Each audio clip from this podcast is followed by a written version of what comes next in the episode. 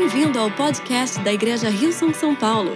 Oramos para que essa mensagem seja uma bênção e uma inspiração para a sua vida. Eu queria compartilhar uma história que aconteceu comigo quando eu estava no, meu, no antigo segundo grau. Na minha época era segundo grau. E essa semana eu estava pensando né, na, em, em algumas coisas, eu estava lendo a Bíblia e essa história me veio à mente. Eu estava pensando essa semana, lendo na Bíblia, o que, que Jesus fez, a primeira coisa que Jesus fez, ou as primeiras coisas que ele fez depois que ele ressuscitou. O que, que Jesus escolheu fazer depois que ele venceu a morte, estava com seu corpo glorificado, ressurreto. Jesus talvez ele já tinha falado que ele ressuscitaria e ele iria para o Pai. Então Jesus teve algumas, alguns momentos, alguns encontros e eu fiquei pensando, o que, que Jesus escolheria falar para os seus discípulos ou para quem ele gostaria de encontrar antes dele ir para o céu eternamente? O que, que, que momento é esse que, de fato, tudo que ele veio pregar e tudo que ele veio proclamar estava nas mãos desses momentos? E eu vi essa história, você vai entender por que depois, do meu segundo grau. Eu, eu, estudava numa escola que ela estimulava muito os esportes, então tinha todos os tipos de equipe, né? Equipes de natação, de atletismo, de futebol. E naquela, naquela, naquele ano teve um campeonato. Só que a minha escola era grande, gente. Tinha uns 5 mil alunos. E tinha um ginásio. O ginásio tinha uma arquibancada de dois andares. Então, assim, não era uma coisa assim. Era depois da aula, ia a escola inteira, gritava, era por turma. Então a coisa ficava ainda mais né, quente. E o, time, o meu time estava, o time da minha turma estava jogando, estava jogando, e a gente passou da primeira fase, fomos para a segunda fase. E aí na segunda fase já é o mata-mata, né? Se você perder, você está desqualificado. E aí o time começou bem, a gente começou fazendo gol, tomamos o gol, o jogo foi para os pênaltis. Começa, pênalti é pênalti, né, gente? Só que quando você tem que bater pênalti, é pior ainda. Eu estava essa semana, a gente conversava também no, no, futebol dos voluntários, a gente estava conversando sobre essa história, uma outra história que o jogador profissional de um time famoso aqui em São Paulo, que eu não vou mencionar o nome para não expor, falou que ele estava também numa disputa de pênalti, ele tinha perdido um pênalti em alguns jogos anteriores, e eles foram para essa disputa de pênalti, e ele falou assim, eu estava torcendo para o jogador que da minha equipe perdeu o pênalti para eu não precisar bater. e ele falou, e a equipe, eu realmente, a gente perdeu o pênalti, eu torci para a equipe, mas eu fugi da responsabilidade. Voltando para a história do meu segundo grau, foi para os pênaltis. A gente fez um gol, a gente defend... depois fizemos, o outro time fez. E aí chegou no último pênalti quem ia bater. Quem que você imagina que ia bater o pênalti? Vai eu para bater o pênalti. E eu lembro, gente, essas coisas ficam na sua mente, né? Eu lembro até hoje a cena, assim. Eu fecho meus olhos, eu lembro tudo. Eu lembro da cor do uniforme, o uniforme azul. Eu lembro onde estava o gol. Eu lembro onde estava o goleiro. E o que, que vocês acham? Que eu errei ou acertei o pênalti? Vou ver quem confia em mim. Quem acha que eu acertei? Por ninguém levantou a mão. Eu errei o pênalti, gente. Isso é uma coisa que eu não gostaria de, é, dedicar, de dedicar, não, de. Não gostaria que ninguém passasse por isso. Você só faz assim na hora. Você põe no joelho, você ouve os gritos. Ah! E fomos desqualificados por minha causa. A esperança de uma nação. e a verdade é que se a gente olha para a história de Jesus na primeira semana, depois que ele ressuscitou, tem uma história engraçada que está lá em João capítulo 20, a gente não vai ler, a gente vai ler alguns versículos desse capítulo, mas não essa história. Diz que quando Jesus ele ressuscita, Antes, perdão, ele ressuscitou, Maria vai de manhã, ela não vê o corpo dele no sepulcro, diz que Maria vai correndo atrás dos discípulos para contar para os discípulos. O corpo não está lá. E aí diz que Pedro e João começam a correr em direção ao sepulcro. E olha que história. Diz que os dois começam a correr, só que diz que João chega mais rápido, que a gente leva a entender que Pedro era o mais velho, o mais devagar, né? Diz que João chega na frente e ele não entra no sepulcro. Agora, tá bom, você chegou, você sabe que não tem ninguém, você tem oportunidade de entrar, e a Bíblia diz que João não entra, e diz que Pedro chega atrasado e entra. Diz que João, quando ele, depois que Pedro entrou, João entra. E aí a Bíblia diz que João creu. Pedro, a Bíblia não diz nada, né? É interessante que Pedro, quando ele tinha que falar, a gente viu nas duas semanas, quando ele era para ficar quieto, ele falava, e quando ele podia falar, ele ficava quieto. A Bíblia não diz nada sobre Pedro. Diz que os dois, então, saem do sepulcro e Maria fica lá chorando. Moral da história, todo mundo desclassificado também. Ninguém entendeu naquele momento. O João foi o único que creu naquele momento. E é interessante entender um pouquinho dos porquês dessa história. Vamos ler a partir do versículo 10. A partir do versículo 10, a gente vê a narrativa da primeira pessoa que encontrou com Jesus depois que ele ressuscitou. João, no capítulo 20, a partir do versículo 10, diz que os discípulos voltaram para casa. Maria, porém, ficou à entrada do sepulcro chorando. Enquanto chorava, curvou-se para olhar dentro do sepulcro e viu dois anjos vestidos de branco sentados onde estivera o corpo de Jesus, um à cabeceira e o outro aos pés. Eles lhes perguntaram: Mulher, por que você está chorando? Levaram embora o meu senhor, respondeu ela, e eu não sei onde puseram. Nisso ela se voltou e viu Jesus ali em pé, mas não reconheceu. Desclassificada. Como que ela vê Jesus em pé na frente dela e não reconhece Jesus? Agora a Bíblia tem um senso de humor, né? Porque essa aqui é a primeira testemunha ocular da ressurreição de Jesus, e Jesus escolhe aparecer para uma pessoa que não reconhece a ele, né? É interessante entender o que, que a Bíblia estava querendo com isso. A história continua dizendo. Gente, essa parte era uma piada, assim, era para rir, mas. Obrigado. Levaram embora. Disse ele, mulher, por que está chorando? Quem você está procurando? E aí, para piorar, ela não bastava não reconhecer, mas ela falou: pensando que fosse o jardineiro, ela disse: Se o Senhor levou embora, diga-me onde colocou e eu o levarei. Jesus lhe disse: Maria! Então, voltando-se para ele, Maria exclamou em aramaico: Rabone, que significa mestre. Jesus disse: Não me segure, porque ainda eu não, porque ainda não voltei para o Pai. E a gente precisa entender o que estava acontecendo aqui. Jesus, antes a gente viu que Maria, ela foi a primeira que viu o sepulcro vazio. Todos, Maria, Pedro e João estão ali, Jesus não aparece, Jesus decide aparecer para uma mulher. O que a gente precisa entender é que o contexto dessa época, as mulheres, o testemunho das mulheres não era válido. Basicamente, se uma mulher ela falasse que ela viu algo, Ninguém acreditava nela porque o testemunho dela não era válido, nem na corte, nem no dia a dia. Isso era a forma como a sociedade via as mulheres. Mas Jesus. Quantos são gratos que Jesus olhou e falou: então sabe de uma coisa? A primeira pessoa que vai testemunhar a minha ressurreição vai ser uma mulher, porque é aquilo que o mundo desqualifica, aquilo que o mundo diz que não tem valor, eu vou levantar o valor. Jesus foi a primeira pessoa que começou a restaurar a forma como a sociedade enxergava as mulheres. Ah. A primeira testemunha ocular da ressurreição de Jesus era alguém que a sociedade olhava e falava, desqualificado. e Jesus fala, não, qualificado. E a história continua, os anjos olham para ela e falam: O que está acontecendo? Por que, que você está chorando? E diz que ela fala: Olha, levaram o corpo do meu Senhor. E a gente entende um pouquinho o que, que Maria estava experimentando nesse momento. Maria ela estava com uma expectativa de que ela ainda voltaria a ter o corpo de Jesus antigo. E ela estava procurando o corpo morto de Jesus. Ela, a Bíblia em nenhum momento diz que ela tinha uma expectativa de ver Jesus ressurreto. Ela poderia muito bem ter dito: Vocês viram Jesus andando por aí porque ele falou que ele ia ressuscitar? Não, ela perguntou: Onde você botou o corpo dele para que eu vá lá e cuide do corpo? O coração de Maria estava no passado. O coração de Maria estava sofrendo porque ela estava chorando por aquilo que tinha acontecido. E os anjos perguntam para ela: por que você está chorando? Jesus pergunta para ela: Maria, por que você está chorando? E ela responde: porque eles levaram o corpo do meu Senhor e eu não sei onde eles colocaram. Jesus chama o nome dela, Maria. É lindo ver que Jesus não se importou com o fato de Maria não ter reconhecido ele. Isso não era um problema para Jesus.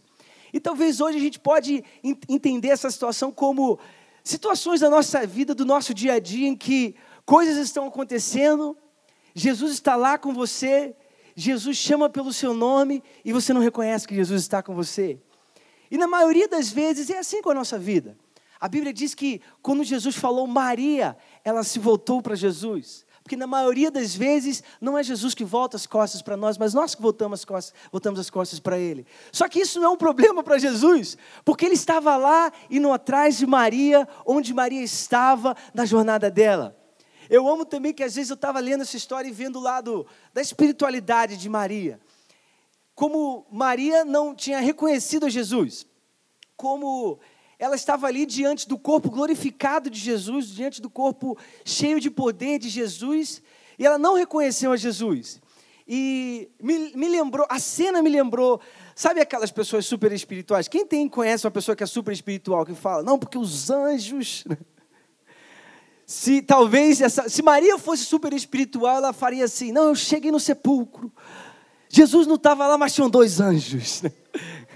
E essas pessoas super espirituais às vezes fazem com que nós nos sintamos assim, pouco espirituais. Quem tem uma pessoa que faz que você se sinta pouco espiritual? E aí você se culpa, né? Porque fala assim, poxa, eu não vejo anjo, né? Tem gente que vê anjo, tem gente que Jesus aparece, né? E quando Jesus aparece para Maria, Maria não reconhece que era Jesus.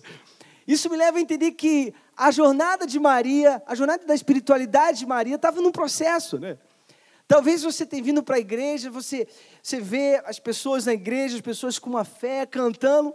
Talvez você fale, eu só não tenho nem vontade de cantar. E Jesus não tem problema com isso. Talvez você venha para a igreja e você fala, poxa, as pessoas falam que ouvem Jesus, eles cantam sobre Deus, mas eu nunca tive uma experiência próxima desse Deus. Eu nunca ouvi a voz desse Deus, eu nunca tive um contato pessoal com esse Deus. E Deus não tem problema com isso. Jesus chamou Maria pelo nome, mesmo quando ela não reconhecia ele. E Jesus, Jesus, o que eu amo nessa história é que Jesus foi atrás de Maria. É lindo ver como Jesus foi, fez questão de ter um encontro com Maria. Jesus preparou um encontro pessoal e íntimo com Maria. E quando Maria fala, chama ele de Rabone, era uma palavra que significava mestre. Isso é muito especial a gente entender, porque quando Maria reconhece a Jesus, ao invés de ela chamar ele de Senhor, ela chama ele de mestre. Porque Maria via Jesus distante, como alguém que ela respeitava o ensino, como alguém que ela reconhecia que tinha algo para ensinar, mas não como Senhor sobre a vida dela. E Jesus ele se aproxima dela através do relacionamento íntimo e pessoal, e ele fala: Maria, eu estou aqui. Só que você não, não adianta você querer segurar o meu corpo. Diz que provavelmente Maria abraçou Jesus. Jesus falou: Maria, Aquele corpo que você estava procurando não está mais aqui. Eu preciso agora ir para o meu Pai. E você precisa entender a alegria desse momento. Jesus estava tentando tirar Maria da tristeza, da experiência do passado, para a alegria do novo que ele estava fazendo, para a alegria do novo que ele tinha preparado. E ele pergunta: Maria, por que você está chorando? Eu estou aqui, eu estou com você. Não importa aquilo que você passou no seu passado, não importa a tristeza que o passado te traz hoje. Talvez você esteja aqui nesse lugar hoje e as emoções do seu passado te prendam no seu passado. Jesus fala: Eu estou por aqui, eu te chamo pelo pelo nome. Eu quero que você veja o que eu estou fazendo hoje. Volte-se para mim, que eu tenho algo novo. O meu corpo é ressurreto, é glorificado. Aquilo que você experimentou, Maria, acabou. Eu estou agora num novo começo que Deus tem para todos nós. E Maria, Jesus então ele vai com Maria, ele faz essa jornada de onde Maria estava, presa no passado, presa em emoções negativas do passado, e ele leva ela para o presente de tudo aquilo que ele estava fazendo, de tudo aquilo que ele queria fazer. A próxima pessoa que Jesus encontra é Tomé. E Tomé é aquele que disse que ele só creria se ele visse, na verdade, se ele tocasse no corpo de Jesus. E a verdade é que, eu não sei de você, mas sendo honesto, eu sempre vi Tomé de uma forma pejorativa. Poxa, Tomé era aquele discípulo que não cria, né? E é como se fosse assim: tinha Judas, né? Depois era Tomé, na, na lista dos piores discípulos. Eu estou sozinho ou alguém achava que Tomé? Não, Tomé era um dos melhores discípulos, assim. Né? Tomé, quando Jesus ressuscitou, a Bíblia diz que depois que ele encontra Maria, Jesus aparece para os discípulos e Tomé não estava lá. Basicamente assim, né? É como, sabe aquele domingo que você perdeu, você não veio na igreja e tudo aconteceu, né? Você faltou aquele domingo e parece que foi o melhor domingo do ano. Né? É interessante como Jesus não se importou com o fato de que Tomé tinha esses questionamentos. Vamos ler a partir do versículo 24, mesmo capítulo 20 de João. Diz que Tomé, chamado Dídimo, um dos doze, não estava com os discípulos quando Jesus apareceu. Os outros discípulos lhe disseram: Vimos o Senhor. Mas ele lhes disse: Se eu não vir as marcas dos pregos nas suas mãos, não colocar o meu dedo onde estavam os pregos e não puser a minha mão no seu lado, eu não crerei. Interessante como Maria viu Jesus e creu. Tomé ele falou: Não basta eu ver Jesus, eu quero tocar nas feridas dele para eu ver que era ele mesmo. Tomé ele foi, ele tinha questionamentos e dúvidas. E uma semana mais tarde, os seus discípulos estavam outra vez ali e Tomé com eles. Aí Tomé falou: a próxima eu não posso perder, né? E apesar de estarem trancadas as portas, Jesus entrou, pôs-se no meio dele e disse: Pai seja com vocês. E Jesus disse a Tomé: Nessa hora, a sala inteira dos discípulos estava falando: É agora. Porque eles sabiam que tinha. Tomé não estava lá na última vez que Jesus estava, que Jesus apareceu. Tomé falou que só viria se crer se. Eu, se essa situação está acontecendo, eu estou pensando assim, coitado de Tomé. A verdade é, quem queria estar na posição de Tomé? Diante do Cristo ressurreto, alguém que ele falou: Eu só vou crer se eu tocar nas feridas dele. E a Bíblia diz que Jesus falou para ele: Coloque o seu dedo aqui, veja as minhas mãos, estenda a mão e coloque-a no meu lado. Pare de duvidar e creia. O que é lindo é que Jesus não se importou com as dúvidas e os questionamentos de Tomé. Para Jesus, ter dúvida ou ter questionamentos não era um problema para ele se aproximar de Tomé. Tanto que ele falou: Tomé, vem aqui, coloca a mão na, na minha, na, ferida dos, das, na ferida das minhas mãos, para você ver que é aqui que o prego estava, Tomé. Coloca a mão aqui do meu lado, para você ver a minha ferida curada, Tomé. E sabe o que acontece? Tomé passou daquela pessoa que duvidava para ser a maior testemunha de Jesus ressurreto, porque ele foi a única pessoa na história que a Bíblia diz que tocou as feridas de Jesus.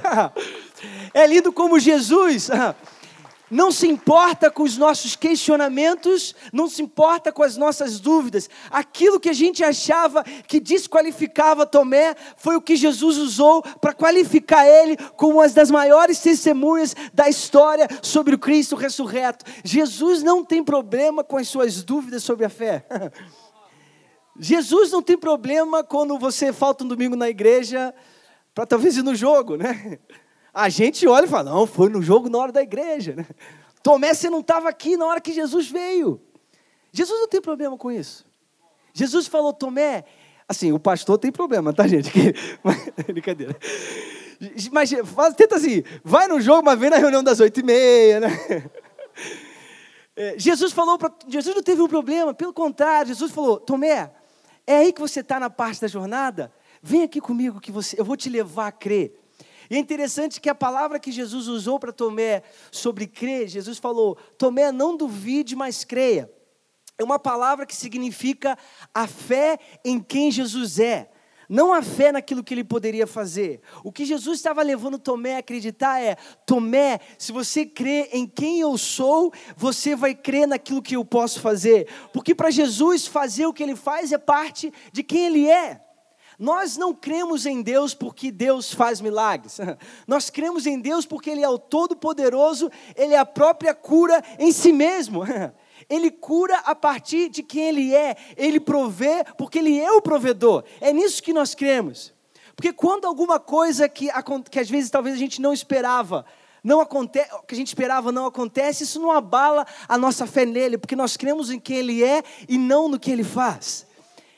Então é isso que Jesus está tentando fazer com que Tomé creia. Tomé, eu não quero que você creia somente naquilo que eu posso fazer, somente no meu corpo glorificado. Eu quero que você creia em quem eu sou. E é lindo ver que é essa jornada que Jesus leva, Jesus escolhe ter com as pessoas que ele encontra logo depois que ele ressuscitou. Ele escolhe se encontrar com Maria, uma pessoa que estava tristes e com emoções sobrecarregando ela por causa da experiência e de, da forma como ela estava vinculada ao passado. Ele escolhe se encontrar com Tomé, alguém que não conseguia crer se ele não visse aquilo no presente. E essa história de Tomé tem mais coisas ao redor dela. Em Hebreus, quando a gente lê sobre a fé, Hebreus é um capítulo da Bíblia, é um livro da Bíblia, no capítulo 11 fala sobre a fé. E ele diz que na, na versão a mensagem, que é pela fé que lidamos com aquilo que nós não podemos ver. E eu amo isso. Porque Jesus ele tinha um plano para toda a humanidade.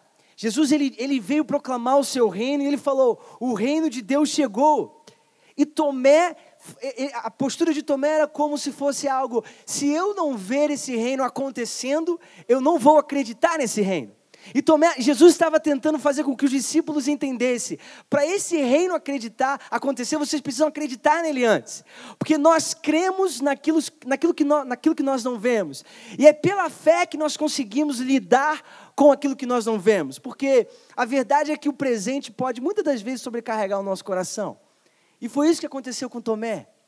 O presente sobrecarregava ele tanto que ele não conseguia ter fé no meio daquilo que ele estava vendo. E ele falou: se eu não vir algo diferente, eu não vou conseguir crer. E Jesus estava ensinando: Tomé, você precisa crer para ver. Na versão, numa outra versão, diz assim: aquilo que pode, falando sobre a fé, aquilo que pode ser visto foi feito pelo que não se vê. Tudo aquilo que você quer ver, ele vai nascer a partir da fé e a partir daquilo que você ainda não está vendo. É assim que Deus trabalha. Deus falou: o reino de Deus chegou. Tomé está tentando dizer, mas cadê? Jesus falou: se você crê, você vai ver. Se você crê, esse reino vai começar a existir. Se você crê, isso vai mudar a forma como você vive, isso vai mudar a forma como você age, e você vai começar a viver aquilo que você crê. É isso que Jesus queria falar para os seus discípulos, talvez nos últimos momentos que ele tinha com os seus discípulos antes de subir para o Pai. A história continua e a gente vê que a falta de fé de Tomé não desqualificou Tomé de tudo que Deus tinha para ele. Jesus, depois desse encontro com Tomé, a Bíblia fala, conta no início do capítulo 21 que Jesus aparece novamente para os seus discípulos, diz que no meio dessa, desse, dessa incerteza, João, perdão, Pedro vira e fala para os outros discípulos: Eu vou pescar. E isso é muito significativo na história. Porque Jesus já tinha falado para Pedro: Pedro, sobre essa pedra eu vou edificar a minha igreja e as portas do inferno não prevalecerão contra elas. Pedro fala para Jesus: Pedro, Jesus fala para Pedro, perdão, eu vou te fazer um pescador de homens. E Pedro decide voltar a pescar peixe. Isso é muito significativo porque, porque traz para a gente um contexto. Um contexto de que Pedro tinha perdido a perspectiva do seu futuro e do propósito que Deus tinha para ele. Porque mesmo nesse momento, Pedro escolheu voltar a pescar peixe. E a Bíblia diz que eles tentam pescar a noite inteira, nada acontece, e de manhã na praia, eles se encontram com Jesus e mais uma vez não reconhecem Jesus, e Jesus fala: tentem pescar naquele lado, do outro lado, o lado que vocês não estavam pescando. Eles vão, pescam, diz que eles têm uma pesca maravilhosa. João reconhece e fala para Pedro: Pedro, era Jesus. E Pedro faz o que a gente esperaria que Pedro fizesse, né? Pedro dá um pulo na água e vai nadando para encontrar até Jesus. Diz que eles então estão agora na beira da praia e diz que Jesus estava cozinhando para eles. Né? E é lindo ver que eu fiquei pensando, Jesus não teve um problema com a falta de perda de a, a perda de propósito de Pedro. Porque, de fato, Jesus, naquela noite, fez com que Pedro pescasse a maior quantidade de peixes que ele já tinha pescado. Jesus não tem problema se talvez você está no momento da sua vida que você esqueceu das promessas que ele já te deu, você perdeu a sua perspectiva de propósito, você perdeu a sua perspectiva dos planos que ele tinha para a sua vida. Ele não tem problema nenhum com, com isso, mas ele te convida para um relacionamento onde ele quer te trazer, ele quer te mostrar aquilo que ele ainda tem para você. Diz que eles estão comendo, e a gente lê a história a partir do versículo 15. Depois de comerem, já tem, gente tem uma, aprendeu uma lição com Jesus aqui. Se você tem algo sério, importante para falar com alguém, come primeiro. Tem uma conversa difícil para fazer no trabalho, leva um amigo para almoçar. Paga o almoço, porque Jesus que fez a, Jesus que preparou a comida. Mas depois de comerem, Jesus perguntou a Simão Pedro: Simão, filho de João, se essa fosse uma história para ir para os cinemas, talvez essa fosse, fosse o encontro mais esperado da história de Hollywood. Pedro tinha negado Jesus, Jesus vem e está diante de Pedro. O que que. Eu não sei, vocês são mais santos do que eu, né? A única coisa que eu espero que Jesus falaria nessa conversa é sobre o que tinha acontecido. Alguém está comigo? Pedro tinha negado Jesus três vezes. Assim, se é comigo, Pedro, a gente precisa conversar. Agora eu senti a resposta dos humanos, né? Que só tinha anjo nessa sala. E interessante que Jesus começa uma conversa com Pedro e Jesus em nenhum momento menciona aquilo que tinha acontecido. Sabe por quê? Porque com relação ao seu propósito que Deus tem para você, o futuro que Ele tem para você, o plano que Ele tem para você, aquilo que passou não te desqualifica daquilo que Ele preparou para você. Pedro, Jesus então começa, gente, essa história todo mundo já sabe, não precisa nem ler. Jesus chega para Pedro e fala assim: Pedro, tu me amas? E Pedro fala: Senhor, tu sabes que eu te amo. Jesus pergunta novamente: Pedro, tu me amas, Pedro? A Bíblia diz que Jesus responde: Sim, você sabe que eu te amo, Jesus. E Jesus pergunta pela terceira vez: Pedro, tu me amas? Então apacenta os meus cordeirinhos, Pedro. Interessante que Jesus refaz e reconstrói todo o propósito que ele sempre teve para a vida de Pedro. Quando Pedro tinha perdido a sua perspectiva, quando Pedro tinha perdido aquilo que ele via como futuro que Deus tinha para ele, Jesus vem e restaura tudo aquilo que ele já tinha dito para ele. Jesus estava assim, Pedro, você não sabe o que, tá, que vai acontecer, Pedro. Você não tem ideia. Assim, eu estou planejando algo, Pedro, e você é muito importante disso. Na verdade, Pedro, eu estou pensando aqui, eu acho que você vai ser um dos maiores influenciadores da história da humanidade, Pedro. Pedro, é isso que eu estou pensando para você. Pedro, esquece o que aconteceu. O que você fez não te desqualifica daquilo que eu tenho para você, porque é o seu amor por mim que vai fazer com que você chegue aonde eu preciso que você chegue. O que passou, passou, Pedro. Nada do seu passado te desqualifica daquilo que Deus tem para você, daquilo que Deus planejou para você, daquilo que Deus preparou para você. Os planos de Deus para a sua vida continuam exatamente os mesmos de sempre. O que é aquilo que está no seu passado que talvez você olhe para isso você acha que isso te desqualifica do que Deus está preparando para você? Nesse momento da história de Pedro, Jesus falou: Pedro, não existe nada que pode te desqualificar daquilo que eu preparei para você, eu te amo. E a verdade é que essas três pessoas desqualificadas, Maria, Tomé e Pedro, somos nós. Todos nós fomos desclassificados e desqualificados por causa dos nossos pecados. Talvez nós somos como Maria, que em determinado momento da nossa jornada nós estamos mais presos a emoções por causa daquilo que aconteceu no passado do que aquilo que Deus está fazendo agora, ao ponto da gente não reconhecer a voz de Jesus no meio da nossa tristeza. E a gente fica clamando, esperando algo que não vai vir e não vai acontecer. Se a gente pudesse tirar o púlpito, por favor. E Deus ele está falando para você eu tenho preparado algo novo, por que, que você está chorando? Eu estou aqui, levante seus olhos, olha para mim, olha para aquilo que eu estou fazendo agora. Talvez você se sente como Tomé, com questões, com dúvidas, com coisas que você não entende. Talvez situações acontecendo, você está tentando entender tudo, está tentando colocar os pingos nos is, e você não consegue por si mesmo colocar os pingos nos is, e às vezes isso abala a sua fé. Às vezes isso afeta a sua fé. Jesus não tem problema com isso. Mas ele te convida, vem cá, coloca a mão na minha ferida para você ver quem eu sou para você ver quem eu sou e a partir de quem eu sou, aquilo que eu posso fazer com você. Para você ver, primeiro é preciso você crer. Jesus restaurou a fé de Pedro. Não importa quão quebrada seja a sua fé, Jesus hoje ele pode e ele quer restaurar a sua fé, colocar os seus olhos naquilo que pode ser, colocar o seu coração em quem ele é, para que você possa olhar para o seu presente com esperança. Ou como eu falei, talvez você se sente como Pedro você acha que coisas que você fez no seu passado te desclassificam completamente de quem Deus planejou e preparou que você seja? Eu não sei o que pode ser. Talvez são palavras como divórcio, talvez são palavras como pecado, talvez são palavras que você carrega por anos. E você acha que por causa disso, Deus não pode fazer aquilo que Ele prometeu que Ele ia fazer, Deus não pode te usar da forma que Ele quer te usar.